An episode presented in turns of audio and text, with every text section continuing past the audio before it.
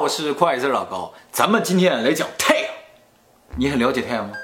不是很了解。啊，反正太阳每天跟我们朝夕相处的啊，总能看到，就这么一个火球嘛，对不对？我不总看它。当然我也不看。其实我们对它了解非常的少，大部分都是推测。尤其最近有个大新闻，就是中国要造那个人造太阳。嗯，其实呢，不是造太阳，而是在这个核聚变反应的地方呢，取得了重大的进展啊。那么说到这儿呢，我们就要提到我们现在对太阳普遍认识啊，就是太阳是一个在核聚变的东西，它在不断核聚变，然后产生高温高热，然后它这个高温高热呢辐射到我们地球，我们地球上就感觉到哇很暖和。但是你有没有发现一个非常奇怪的现象？就是如果太阳是一个非常热的球啊，那按理来说你离太阳越近就应该越热。我们这个地球上离太阳更近的是山顶，按理来说山顶就应该更热。珠穆朗玛峰。对，那应该是最热的地方，但事实上并不是。还有一个更明显的就是水星，水星呢是离太阳最近的行星，它在太阳旁边转了几十亿年了。按理来说，如果太阳是一个炙热的火球，那水星啊烤化了。早都该烤化，是吧？啊，水星的表面温度最高的地方也就四百三十度，两极的温度永远都是零下一百七十度，这不很奇怪吗？那么说到这儿啊，就给大家解释一个误区啊，不管太阳热不热，我们地球上的热呢，其实不来自于太阳的热，地球和太阳之间隔着宇宙，所谓的宇宙空间呢，就是真空，真空啊是不传导热的。为什么太阳的热无法传到地球，而地球上会感觉到热呢？是因为啊，就是太阳辐射出来这个辐射波啊，与地球的大气相撞，与地面相撞而产生的热量。也就是说，不管太阳热不热，它只要辐射波，你有大气有地面，你接收到了，你就会发热。密度越高的东西啊，它是发热量越高。所以离地表更近的地方，也就是空气密度更大的地方，空气温度就更高点，高空的空气啊就更冷一些。然后呢，水星上是没有大气的，所以呢，它保持不住这个温度，它只是光照到哪儿哪儿就热，光没照的地方就特别的冷。那么现在我们就说，为什么科学家觉得太阳在核辐射？是因为两个原因。第一个呢，就是太阳通过，是因为两个原因，是因为两个原因。第一个呢，就是太阳啊，是因为两个原因。是的。第一个原因呢，就是 第一个原因呢，就是第一个原因呢，就是第一个原因呢，就是科学家通过分析太阳的光谱，发现里边出现两条黑线，分别是氢原子和氦原子。也就是说，氢原子和氦原子的光被什么东西吸收了，没有照到地球上。那只有可能就是太阳上面有氢元素和氦元素。第二个事情，就是以我们的物理学和化学知识而言的话，能产生如此高温高热，只有可能是核反应，任何其他的化学反应不可能达到这个程度。就算达到这个程度，也不能持续几十亿年。据此，科学家们就得出一个结论，就是太阳正在进行核聚变。那么，核聚变这个事情既然是个猜测，难道就没有任何疑点吗？其实啊，是有很明显的疑点。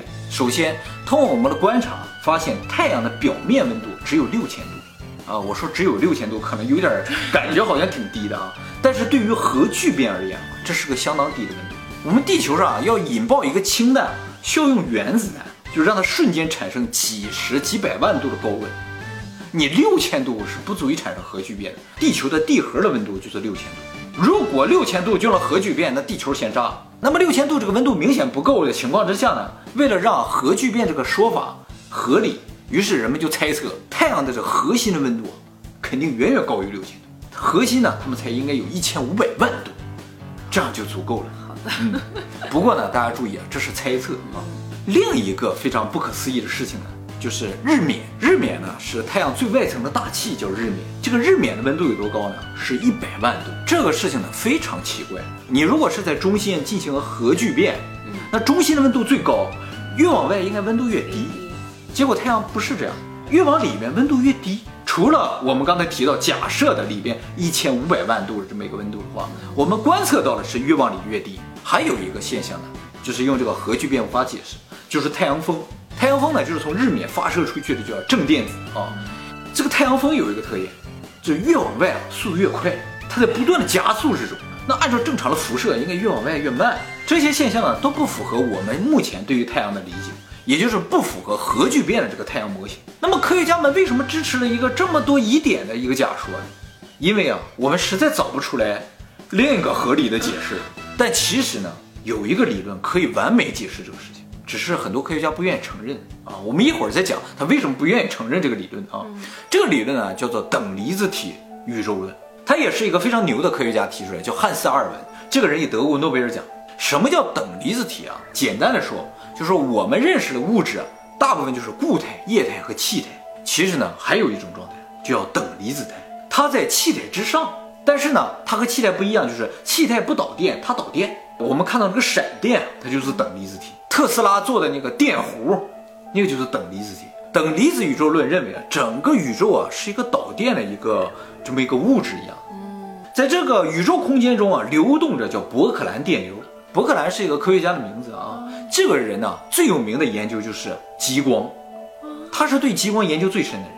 这个伯克兰电流有一个特点。就是它在宇宙空间中，也就是我们认为真空那个地方流动的时候是非常微弱的。嗯，但当它遇到星体，比如说太阳、地球的时候，它就会突然增强，集中在这个东西上面，产生很强的电压。太阳是带正电，电流是负电，电流就是电子流动嘛，是吧？它是带负电，结果呢产生强大的电压。这两个电压之间隔着什么？就隔着太阳的大气。嗯，大气是绝缘的。于是就在太阳的大气里边产生强烈的电弧，所以你看到太阳上发光发亮的那些部分都是电弧。那么既然是电弧的话，就不要求太阳本身有很高的温度，它的温度可能很低。而且伯克兰电流啊，在宇宙中的分布是不平均的。太阳既然在整个银河系里边就在旋转嘛，它就会走到电流比较强或者比较弱的地方。走到电流强的地方，太阳就会更亮一些；走到更弱的地方呢，就会更暗一些。你记不记得我们地球曾经有过冰河期？我不怎么记得。啊，你可能不记得啊，就是很长一段时间，地球上非常的寒冷。其实呢，就是太阳它走到了电荷比较弱的地方，所以它的光啊就比现在暗很多，地球就不足以加热到正常的温度，所以整个地球就变成个冰球。你如果就是核聚变的话，那就是一直都这么热，或者是以前更热的话，哪来的冰河期啊？是不是？而且呢，太阳上还有一个现象能够用这个理论来解释啊，就是原先啊，人们认为太阳上只有两个极，南极和北极。太阳这两个极啊，旋转的速度比地球快很多，每十一年就交换一次，二十二年一个周期。而且近年发现，太阳表面存在着大量的磁场，非常不稳定的磁场。如果太阳是在核聚变的话，就不会存在这些磁场。而如果是电弧，每个电弧都会产生磁场，所以太阳上就有那么多不稳定的磁场，就是这个造成。然后我刚才也说了嘛，太阳风越来越快嘛。嗯，其实呢，太阳风就是一种电流往外流向的电流，就像有个导线一样导出，就像有个屌呃，就像有一个导线一样导向外面。这个事情也完美解释为什么日冕的温度要比太阳表面的温度要高，因为真正发热的是大气的部分。一直以来，我们认为太阳是个气体的星球。为什么我们认为太阳是气体的？就是我们发现啊，太阳赤道的地方转速啊。要比两极的转速要快。你要是固体的话，那应该转速是一样的。但是呢，在一九九五年的时候，英国有个科学家，他就发现啊，太阳每过五分钟会震动一下，就像地球的地震一样，它叫阳震。啊，月球的震，月震是吧？我们用地震波来研究地壳内部的结构嘛。嗯。就同样的道理去研究了太阳内部的结构，后来发现，太阳再往里边一点的地方，不管纬度是多少，它转速是一样的。也就说明太阳有一个固体的核心，那也就是说，我们刚才说的，假设太阳的核心温度一千五百万度，那就是不存在的。一千五百万度下是不可能有固体存在的。那么还有一个事情可以证明太阳呢，并不是气体的，是因为我刚才说了，太阳上面有很多不稳定的磁极。嗯，如果太阳是气体的话，那么这个不稳定的磁极就会造成太阳的形状不稳定。哦，但是我们对太阳观测了三十年了。这个太阳怎么看都是一个非常圆的圆球，就说明它里面的形状是非常稳定的。那综合起来，就说明太阳有可能在这光芒四射的大气下面，有一个类似于像地球一样的环境。那就可以住人了。没错，据说呢，NASA 已经在1998年实际测过太阳表面的温度了。真的，已经测过了。但是呢，NASA 没有承认过。这个事情是怎么流出来的呢？是日本的一个科学家，他叫川佑，他是日本的一个大学教授啊。他在 NASA 待过八年。他说 NASA 已经测过了，太阳表面温度是二十七度，这不是特别适合人居住的温度啊，没错。但是呢，他这么一说，很多人就反对他，啊，因为说你这就瞎说，你有什么根据？他说 NASA 实测，说 NASA 自己也没说呀。他说 NASA 他不敢公开这事儿，因为 NASA 如果公布这个事情，整个宇宙论它就崩塌了。崩塌会怎么样呢？崩塌就是这几十年来我们建立的一些科学都要重新开始研究，所以他在这个问题上是非常谨慎的。哦，他要公开也得选择一个合适的时机，他是这么解释的啊。他们想先霸占嗯，洋球。羊球。那你说这个等离子宇宙论这么牛，为什么没人信呀？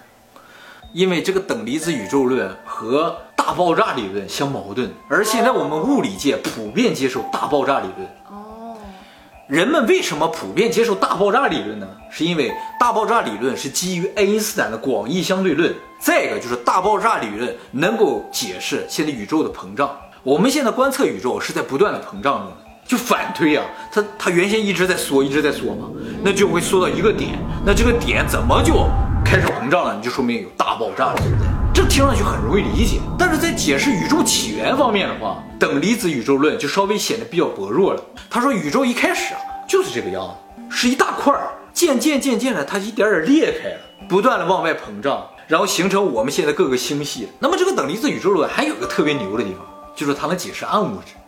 暗物质我们以前视频提到过，说咱们到目前为止都没找到这个暗物质。嗯，但为什么非得说有这么个暗物质呢？就是因为爱因斯坦的广义相对论认为宇宙间只存在引力，什么东西都是由引力来解释。但是现在星际的旋转速度用引力就没法解释，引不住，转散了。于是呢，就硬生生的说这里边还存在暗物质，暗物质呢质量非常大，所以让整个星际没转散。等离子宇宙论认为啊，宇宙中存在两种力，一个是引力，一个就是电磁力。哦，你之所以没转散，是因为电磁力的存在。所以用等离子宇宙论来解释星际的话，就不需要那个暗物质。那么科学家现在花这么大精力在找暗物质，你没必要找了。那么等离子宇宙论现在最大的问题呢，就是它不能够很好的解释宇宙起源。大爆炸理论呢，现在的短板呢，就是不能够解释星际旋转速度的问题。要解释这个，就必须假设暗物质，但又找不到暗物质。